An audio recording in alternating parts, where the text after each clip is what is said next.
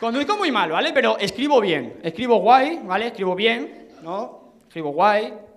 Porque me da, esto es, es importante decirlo, porque me da la sensación de que la cultura se la están cargando poco a poco, ¿no? En este país, no me voy a meter ni con uno ni con otros, pero joder, se la están cargando, ¿no? Cada vez hay más gente que sabe quién es Belén Esteban, pero menos gente que sepa quién es Lorca.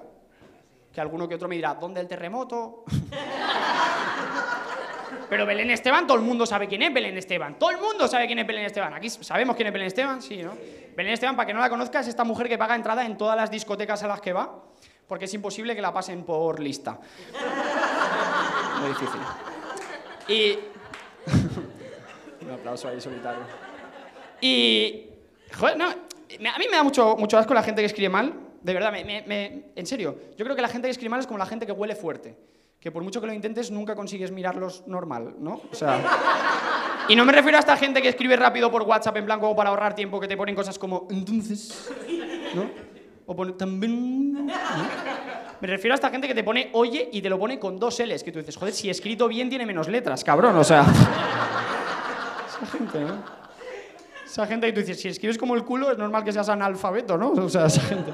Esa gente, tú dices, te has comprado un móvil 3G y sigues escribiendo gilipollas con J, ¿cómo lo haces? No lo sé. Te has comprado un iPhone 8, cómprate un cuadernillo de ortografía que al corrector lo llevas loco, cabrón, ¿no? Esa gente. A mí esto me pasa incluso con las tías. Hace poco conocí a una chica y estamos ahora así de rollo y tal, estamos muy bien. Eh, y me fui a actuar fuera y me escribió por WhatsApp, te echo de menos, y lo puso con H. Que hay gente ahora mirándome como diciendo, ah, pero ¿qué sin H?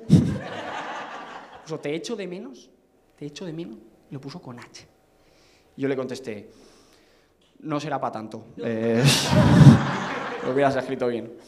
Me da mucha rabia esto. Y es curioso porque eh, hace poco falleció un rapero sudamericano y la gente ponía en su muro de Facebook lo que había significado su música para ellos.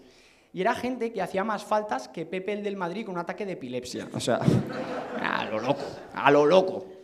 Y hubo uno que me dejó verdaderamente flipado, ¿vale? El tipo quería poner no sé qué hacer con mi vida. Una frase fácil, sencilla, normal, todos la hemos dicho alguna vez, especialmente siendo cómico. No sé qué hacer con mi vida. ¿eh? Y quería poner no sé qué hacer con mi vida. Y ponía lo siguiente, ¿vale? Ponía, abro comillas, ponía no, bien escrito, ¿ok? C, porque en Sudamérica la C y la S se pronuncia igual, entonces el tipo dijo, bueno, pues no C, no sé, pues ahí que lo llevas, para ti. Venga. No C, Q, ¿vale? Escribe rápido, te lo perdono, ¿ok? No C, Q, no C, Q, A, espacio, ser, no C, Q, a ser. Y yo dije, hostia, está me ha dolido aquí en el hígado, ¿eh, cabrón? No C, Q, a ser, ¿vale? Escribía rápido, te lo perdono. Mil lo escribía bien y vida lo ponía con B. Entonces, bueno, vida con B. Después de todo lo de antes, es lo mínimo, cabrón, ¿eh? Yo iba, gracias. Yo me imaginé, me imaginé al rapero en la tumba diciendo, joder, si lo sé, no me muero. me cago en la puta. Y pienso que, pienso que esta sociedad eh, somos, somos tan paletos, somos, ¿no? somos tan gilipollas, en parte por la televisión. Creo que la televisión de este país es una mierda. ¿Estáis conmigo? La televisión es una mierda. Mi madre, por ejemplo, desde que me he ido de casa, está todo el día con Telecinco. Todo el día con Telecinco.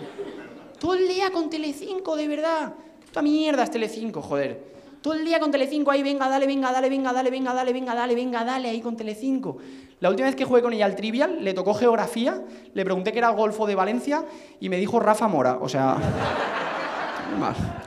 Mi madre está súper enganchada a una serie que se llama Anatomía de Grey. ¿Conocéis Anatomía de Grey? Sí. Yo tengo un colega que se metió a medicina por la serie Anatomía de Grey y aún no ha follado. Eh, y aún...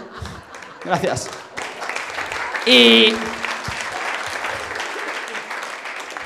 Y era un tío al que se le daba muy bien ligar, de verdad. O sea, perdió la virginidad como con 13 años en una piscina, que me acuerdo que le pregunté, digo, ¿usaste protección? Dice, sí, sí, yo sin manguitos no toco el agua.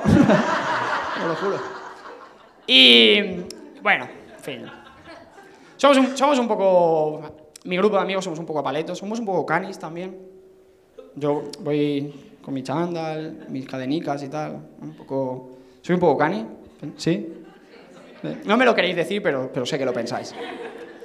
El concepto canis se, se entiende aquí, ¿no? Canis, poligoneros, bacalas, calorros, mascachapas, poqueros.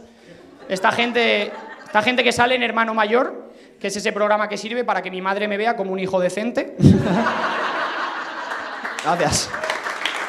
Que, Mi, ma- mi madre dice, hombre, la lía un poco, pero por lo menos no rompe las puertas. ¿No? Yo soy un poco cani, ¿vale? Bueno, bastante cani, pero eh, he ido a la universidad, ¿vale? Que esto, para un cani, un cani con estudios, es como un presidente del gobierno sabiendo inglés. O sea. No, no. No, ni una puta risa aquí, ¿eh? O sea, no sé si sabíais que ningún presidente en la historia de la democracia ha sabido inglés. Ni uno. Ni uno. Y creo que antes de la democracia tampoco. Ningún presidente en la historia de la democracia tienen que hablar con gente de otros países, tienen que comunicarse con Angela Merkel, con Sarkozy, con quien coño sea. Ni puta idea de inglés. Que dicen que Rajoy fundió un restaurante, vio de no smoking y quería volverse a casa a cambiarse el traje. O sea, ¿qué mierda es esto, tío? Gracias. Ni puta idea de inglés, tío. Y yo he estudiado sociología, ¿vale? No sé si alguien sabe lo que es la sociología por casualidad. ¿Podéis levantar la mano, por favor? Tre- tres personas, bien. Este es el futuro laboral que me espera. Una mierda. Y cuando terminas la universidad en Valencia, para que te den el título, tienes que pagar 186 euros. Para que te den el título. Para que te den el título. 186 euros con 33 céntimos, que los 33 céntimos te sudan la polla. o sea. 186 euros para que te den el título. Tú ya has pagado la matrícula, has pagado los exámenes, has pagado la primera convocatoria, la segunda, tal, porque ibas suspendiendo y tal. Eh, para que te el título, 186 euros. Que yo me presenté allí en secretaría y digo, ¿pero organizáis vosotros el viaje de fin de curso o qué? O sea, 186 euros. Que es porque te impriman el título y porque te lo firme el rey. O sea, a mí se me plantean dos opciones. O lo están imprimiendo en papiro egipcio original, o el rey se ha venido muy arriba y está empezando a cobrar por los autógrafos. No lo sé. 186 euros. Que la chica de secretaría me decía, no, pero es que es muy importante, te lo van a pedir en todos los trabajos. Digo, he estudiado sociología.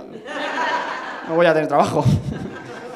Yo me enfadé muchísimo allí en secretaría, de verdad, me, me puse como muy nervioso también. Y me pasaron con una, chica, con una chica andaluza, porque los andaluces son como más graciosos, más salados, para que se me pasara el enfado, ¿no? Y la, la chica andaluza me decía, bueno, no me salen muy bien los acentos, ¿vale? Eh, voy a intentarlo hoy, aquí para vosotros, en exclusiva. No, no, no, no. A ver, tampoco se merece un aplauso, ¿sabes? Lo voy a intentar, ¿vale? Un poco de concentración, por favor. A la chica andaluza me decía... A ver. Espérate. Me decía...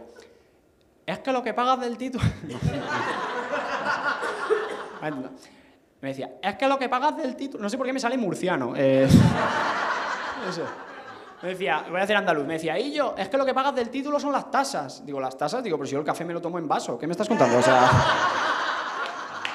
Me da... Gracias.